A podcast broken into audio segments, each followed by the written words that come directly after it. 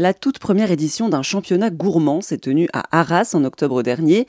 Le championnat du monde de la frite a rassemblé plusieurs milliers de curieux sur la Grand Place et c'est Aurel Mestré avec sa friterie lilloise qui a remporté le titre international de la meilleure frite de la catégorie authentique. Je me souviens un petit peu des recettes de mes concurrents, clairement, puisque euh, il a fallu un petit peu se défendre vis-à-vis d'eux euh, pendant la finale. Alors je souviens très bien des Japonais en fait qui euh, en fait ont, donc on, on conclu dans la catégorie frite authentique, donc c'est celle que j'ai remportée, euh, qui était la frite, on va dire réservée aux professionnels de restauration. Donc moi, euh, mes critères pour cette frite, c'était vraiment une frite qu'on sert en friterie, qu'on peut servir au plus grand nombre. Euh, à savoir, moi j'ai vraiment fait pendant le championnat la frite que je fais à la friterie. J'ai rien changé du tout. Je suis avec les mêmes graisses, les mêmes pommes de terre, la même façon de faire. voilà. Et euh, donc eux, par exemple, les Japonais, ils ont fait des frites qui cuisaient une par une, euh, qui rangeaient avec des baguettes, qui coupaient au couteau, au centimètre, au millimètre près. Et ensuite, ils faisaient ça dans, donc, dans une huile qui était infusée au gingembre. Et euh, bah, selon moi, ça, c'était pas du tout une frite qui était authentique. Ça aurait été, qu'il y avait donc plusieurs catégories, notamment une frite créative. en fait, là, on pouvait vraiment laisser recours à son esprit. Et pour moi, ça c'est plus une frite créative qu'une frite authentique.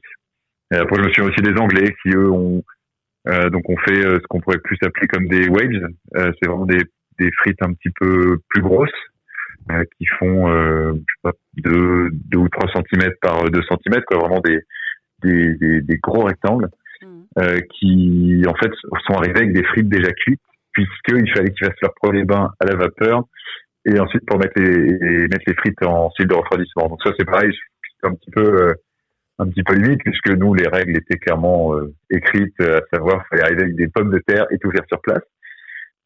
Mais eux c'est donc c'est la tradition en fait des pommes de terre anglaises qui sont très grosses et qui demandent donc euh, beaucoup plus de cuisson. Donc c'est pas possible de les faire en une fois hein, pendant un championnat. Et après bah, il y avait des belges qui ont fait des, frites classiques. Il y avait des gens qui étaient de Cannes qui avaient fait des frites euh, donc eux je crois ils me semblent entièrement au grain de bœuf qui, à mon avis, étaient peut-être pas assez cuites. J'ai pas eu l'occasion de les goûter, mais je les ai vus de loin parce que j'étais pas très loin des jurés quand j'ai passé la finale et j'avais l'impression que c'était pas assez cuit, clairement. Et alors, quand euh, vous avez été élu le grand gagnant, vous vous êtes pas attiré les, les foudres des concurrents belges?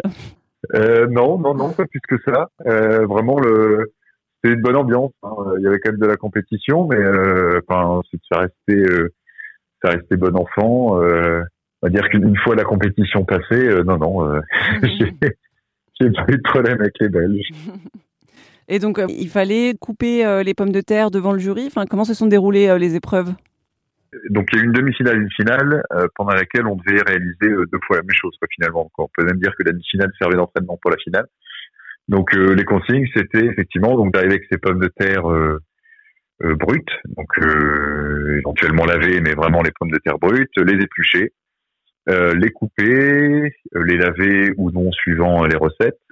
Donc ensuite faire le, la première cuisson des frites, laisser reposer et faire la deuxième cuisson juste avant de juste avant en fait la fin du, du timer pour les envoyer euh, au juré.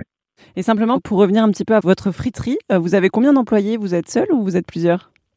Euh, Non, actuellement on est cinq. Bon, il y a des mi-temps, il y a des temps pleins, mais on va dire qu'on est cinq.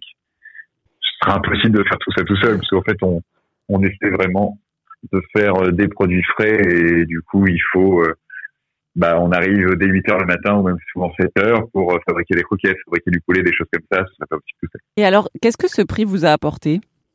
Ah bah, Ça nous a apporté beaucoup, beaucoup d'affluence, même trop, puisqu'en fait, on s'est retrouvé à devoir refuser des gens, qui est vraiment dommage, parce que la frite, on veut vraiment la, la partager avec tout le monde, mais on avait tellement d'affluence que vers 13 heures, on allait à la fin de la file en disant, bah, à partir de maintenant, vous, vous serez les derniers clients.